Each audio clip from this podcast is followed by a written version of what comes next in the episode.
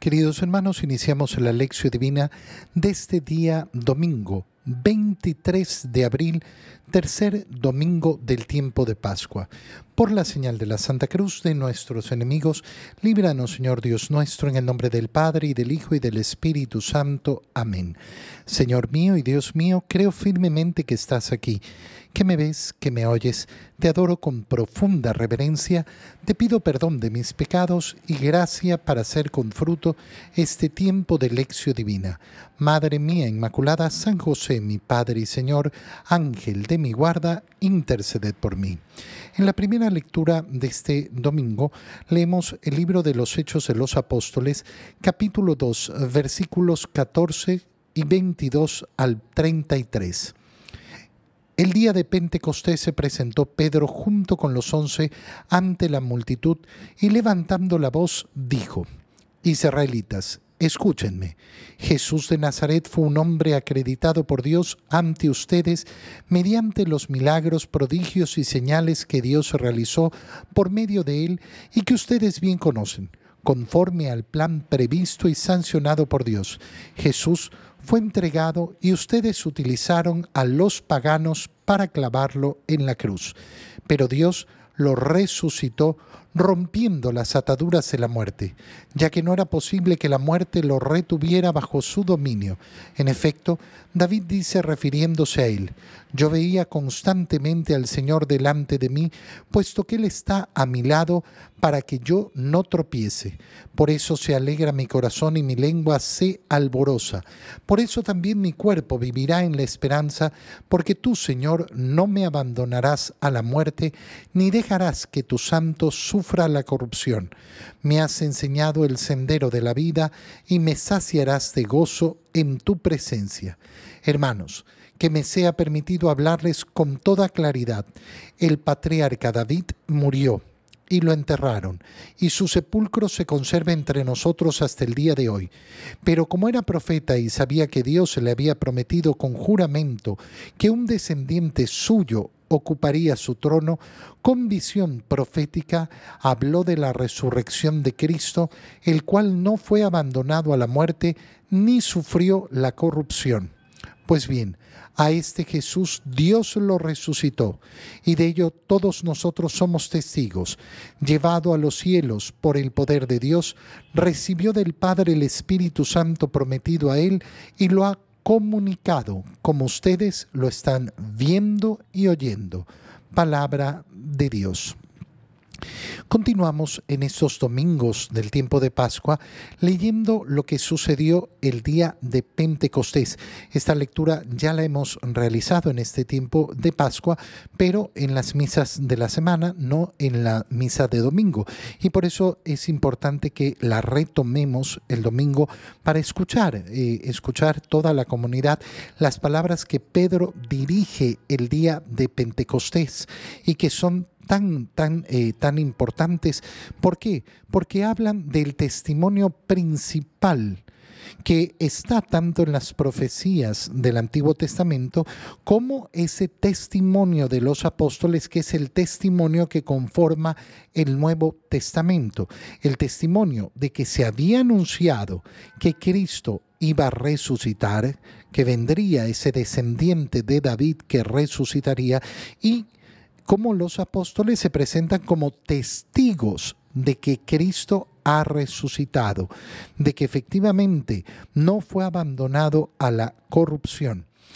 Jesús de Nazaret, hombre eh, acreditado por Dios ante ustedes mediante milagros, prodigios y señales que Dios realizó por él eh, y que ustedes bien los conocen.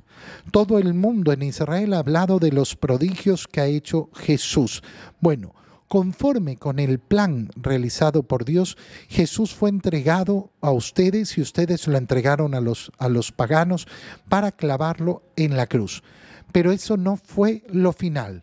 Dios lo resucitó rompiendo las ataduras de la muerte, produciendo entonces la verdadera salvación, porque no podemos hablar de una salvación si no se vence a la muerte. Si una persona no tiene claro que el gran daño que ha producido el pecado es justamente cómo se ha introducido la muerte en el mundo, siendo que la muerte no era el plan de Dios. Entonces, si no se vence a la muerte, no hay salvación. Y la salvación que nos ofrece el Señor es justamente esa. Qué importante recordar este testimonio. Este testimonio que además nos dice cómo en el centro de la predicación de los apóstoles, ¿de qué van a hablar? De Cristo.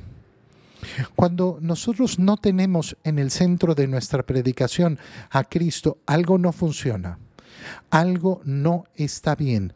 Podemos decir que estamos hablando de la nueva alianza, pero la nueva alianza es Cristo y tiene que estar siempre en nuestra boca, en nuestra predicación. En la segunda lectura leemos, o continuamos mejor leyendo la primera carta del apóstol San Pedro, capítulo 1, versículos 17 al 21. Hermanos, puesto que ustedes llaman Padre a Dios, que juzga imparcialmente la conducta de cada uno según sus obras, vivan siempre con temor filial durante su peregrinar por la tierra. Bien saben ustedes que de su estéril manera de vivir heredada de sus padres los ha rescatado Dios, no con bienes efímeros como el oro y la plata, sino con la sangre preciosa de Cristo el Cordero sin defecto ni mancha, al cual Dios había elegido desde antes de la creación del mundo, y por amor a ustedes lo ha manifestado en estos tiempos que son los últimos.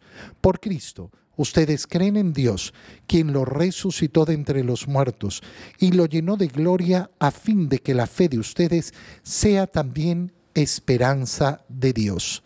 Palabra de Dios. La primera carta del apóstol San Pedro continúa eh, manifestando la profundidad de, de la fe. Ustedes llaman Padre a Dios llaman a, Dios Padre. Y sí, efectivamente lo llamamos Padre con el derecho que hemos recibido en el bautizo de convertirnos en hijos adoptivos de Dios. Ese Dios, dice San Pedro, que juzga imparcialmente la conducta de cada uno según sus obras no según su imaginación, no según su parecer, según sus obras. Esto es importantísimo. ¿Por qué? Porque muchas personas se quedan simplemente en la idea. Amas a Dios. Uy, sí, Dios para mí es lo primero. Muéstramelo con tus obras. Y resulta que a la hora de las obras no hay ese amor eh, a Dios. Vivan entonces con temor filial. ¿Qué es el temor filial? ¿Qué es peor? Un padre que se enoja con su hijo o un padre que está decepcionado de su hijo. El miedo, el miedo es el que puede tener el hijo contra un padre iracundo, agresivo, violento. Eso es el miedo. Pero nosotros no estamos hablando de miedo. Estamos hablando del temor filial, de aquel que se sabe hijo y que como hijo tiene una responsabilidad de enorgullecer a su padre con sus acciones. Ese es el modo en que nos tenemos que relacionar con Dios. Si yo llamo a Dios Padre, ¿qué quiero entonces? Quiero como hijo de Dios que Dios se sienta orgulloso de mí a lo largo de todo mi peregrinar por la tierra. Ustedes eh, saben que eh, eh, su estéril manera de vivir heredada de sus padres ha sido cambiada porque han sido rescatadas, rescatados por Dios. ¿Cómo hemos sido rescatados? No con bienes efímeros, no con oro ni plata, sino con la sangre de Cristo. ¿Qué nos está diciendo San Pedro? Algo precioso. ¿Cómo has sido comprado tú como hijo de Dios? ¿De qué manera has sido adoptado tú como hijo de Dios? Habiéndose pagado por ti, por tu rescate, para sacarte de la esclavitud y colocarte en esa condición de hijo de Dios, pagando con la sangre de Cristo. Esto nos dice una cosa preciosa. ¿Cuánto vales? ¿Cuánto vales tú? ¿Cuánto valgo yo? Bueno, yo valgo la sangre de Cristo. Y a esa altura, a la altura de eso, de ese precio que se ha pagado por mí, es que debo vivir. En el Evangelio, leemos el Evangelio de San Lucas, capítulo 24, versículos 13 al 35. El mismo día de la resurrección iban dos de los discípulos hacia un pueblo llamado Emaús, situado a unos 11 kilómetros de Jerusalén, y comentaban todo lo que había sucedido. Mientras conversaban y discutían, Jesús se les acercó y comenzó a caminar con ellos, pero los ojos de los dos discípulos estaban velados y no lo reconocieron. Él les preguntó, ¿De qué cosas vienen hablando tan llenos de tristeza? De, uno de ellos, llamado Cleofás, le respondió, ¿Eres tú el único forastero que no sabe lo que ha sucedido estos días en Jerusalén? Él les preguntó, ¿qué cosa? Ellos le respondieron, lo de Jesús el Nazareno, que era un profeta poderoso en obras y palabras ante Dios y ante todo el pueblo. Como los sumos sacerdotes y nuestros jefes lo entregaron para que lo condenaran a muerte y lo crucificaron. Nosotros esperábamos que Él sería el libertador de Israel. Y sin embargo, han pasado ya tres días desde que estas cosas sucedieron. Es cierto que algunas mujeres de nuestro grupo nos han desconcertado, pues fueron de madrugada al sepulcro, no encontraron el cuerpo y llegaron contando que se les habían aparecido unos ángeles que les dijeron que estaba vivo. Algunos de nuestros compañeros fueron al sepulcro y hallaron todo como habían dicho las mujeres, pero a él no lo vieron. Entonces Jesús les dijo, qué insensatos son ustedes y qué duros de corazón para creer todo lo anunciado por los profetas. ¿Acaso no era necesario que el Mesías padeciera todo esto y así entrara en su gloria? Y comenzando por Moisés y siguiendo por todos los profetas, les explicó todos los pasajes de la escritura que se referían a él. Ya cerca del pueblo, a donde se dirigían, él hizo como que iba más lejos, pero ellos le insistieron diciendo, quédate con nosotros, porque ya es tarde y pronto va a obscurecer. Y entró para quedarse con ellos. Cuando estaban a la mesa, tomó un pan, pronunció la bendición, lo partió y se lo dio. Entonces se les abrieron los ojos y lo reconocieron, pero él se les desapareció. Y ellos se decían el uno al otro, con razón. Nuestro corazón ardía mientras nos hablaba por el camino y nos explicaba las escrituras. Se levantaron inmediatamente y regresaron a Jerusalén, donde encontraron reunidos a los once con sus compañeros, los cuales les dijeron, de veras ha resucitado el Señor y se le ha parecido a Simón. Entonces ellos contaron lo que les había pasado en el camino y cómo lo habían reconocido al partir el pan. Palabra del Señor. La eh, división que hay en el Evangelio que acabamos de leer está entre la pena y la alegría, la tristeza inicial de los discípulos y la alegría que experimentan después. ¿En qué se basa su tristeza? Su tristeza se basa en los eventos que han ocurrido. Como ellos tenían la esperanza de que Jesús fuera el libertador de Israel. Sin embargo, ¿qué ha sucedido? Que lo han atrapado, que lo han maltratado, que lo han insultado, que lo han azotado, que lo han clavado en la cruz, que ha muerto y lo han sepultado ellos tenían una esperanza, una esperanza de que eh, Jesús iniciara la gran revolución libertadora. Y habían caminado, son discípulos de Jesús, pero no han entendido todavía el mesianismo. ¿Por qué? Porque no han dedicado tiempo a la reflexión profunda y verdadera de las escrituras. Por eso el Señor, ¿qué les va a decir? Qué duros de corazón, qué insensatos para entender las profecías. Y cuando comienza a explicarles todas las escrituras, todos los pasajes que se referían a él, ¿qué es lo que experimentan estos discípulos? La alegría. Por eso cuando finalmente reconocen a Jesús, ¿qué es lo que van, eh, qué es lo que van a, eh, eh, decir? Con razón. Con razón nuestro corazón ardía mientras nos hablaba por el camino y nos explicaba las escrituras. El paso de la tristeza a la dicha del corazón, y no solo a una dicha pasajera, sino un ardor profundo. Ardía nuestro corazón, ardía. Ardía no en cuanto que me produce un sufrimiento, sino que me produce una alegría tal que, que, parece un fuego que enciende todo mi ser. Oye, nosotros nos podemos quedar como los discípulos que van camino de Maús, contemplando las situaciones terribles del mundo contemplando las situaciones de violencia por todos lados, contemplando la pobreza, contemplando tantas y tantas y tantas injusticias y tantas necesidades. Y tenemos que contemplarlas, sí, claro, forman parte de la vida. No podemos hacer, eh, eh, hacernos los ciegos delante de la realidad.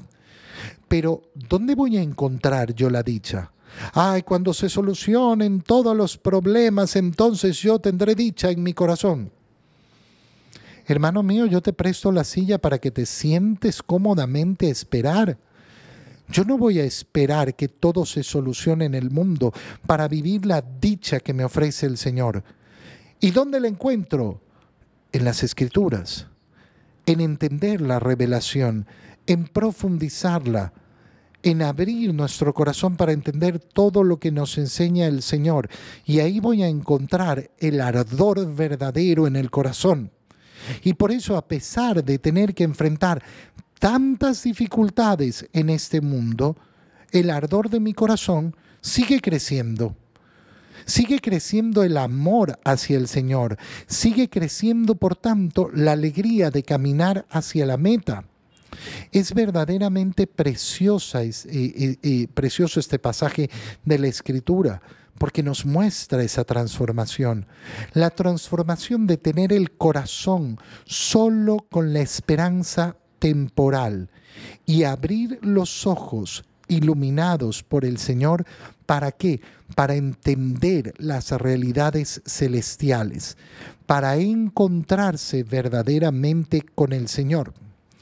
Estos discípulos eh, han abandonado Jerusalén. ¿Por qué? Porque están derrotados y van comentando y comentando, y, ay, qué horror, qué terrible, gastando el tiempo en comentar los sucesos una y otra vez. Tanto que Jesús se les acerca y les pregunta de qué vienen hablando tan llenos de tristeza. Ay, de todo lo ocurrido, es terrible, ¿cómo no te vas a haber enterado? ¿Qué cosa? Jesús de Nazaret, el profeta. Pero nos vencieron. Qué torpes, qué insensatos qué, duros de corazón. Miren las escrituras. Las escrituras ya les habían anunciado lo que tenía que suceder, cómo la salvación se iba a dar a través de ese acto de humildad del siervo de Yahvé y cómo iba a resucitar. Todavía no lo logran reconocer a Jesús. Y nos dice eh, el Evangelio que no lo han reconocido. ¿Por qué? Porque tienen los ojos tapados, los tienen velados. Los tienen velados ¿por qué? Porque solo están preocupados de la temporalidad. Jesús todavía eh, no les abre los ojos, pero ya les arde el corazón. Y es cuando lo invitan, no, no te vayas, no te alejes. Lo invitan a pasar, que el Señor bendice el pan y parte el pan. Esto es importantísimo. ¿Por qué? Porque ¿dónde se va a dar el verdadero reconocimiento de Jesús? En la comunión. ¿Cómo lo reconocieron al partir el pan? Esto no es una forma de hablar eh, cualquiera. Ay, eh, partieron el pan. No, partir el pan es la expresión con la que la comunidad cristiana primitiva, la, la primera comunidad, se refiere a la Santa Misa, a la comunión. Por tanto, ¿dónde reconocen a Jesús al partir el pan? Pero resulta que Jesús se les desaparece en ese momento. Y sí, porque la comunión dura un instante, dura unos pocos minutos. ese momento sublime. Y por eso tiene que haber el anhelo de volver a comulgar. Y por eso para vivir la verdadera alegría que nos brinda el Señor, mi corazón tiene que estar siempre lleno del deseo de comulgar. Te doy gracias, Dios mío, por los buenos propósitos, afectos e inspiraciones que me has comunicado en este tiempo de lección divina. Te pido ayuda para ponerlos por obra. Madre mía Inmaculada San José, mi Padre y Señor, Ángel de mi guarda, interceded por mí. Queridos hermanos, les doy la bendición.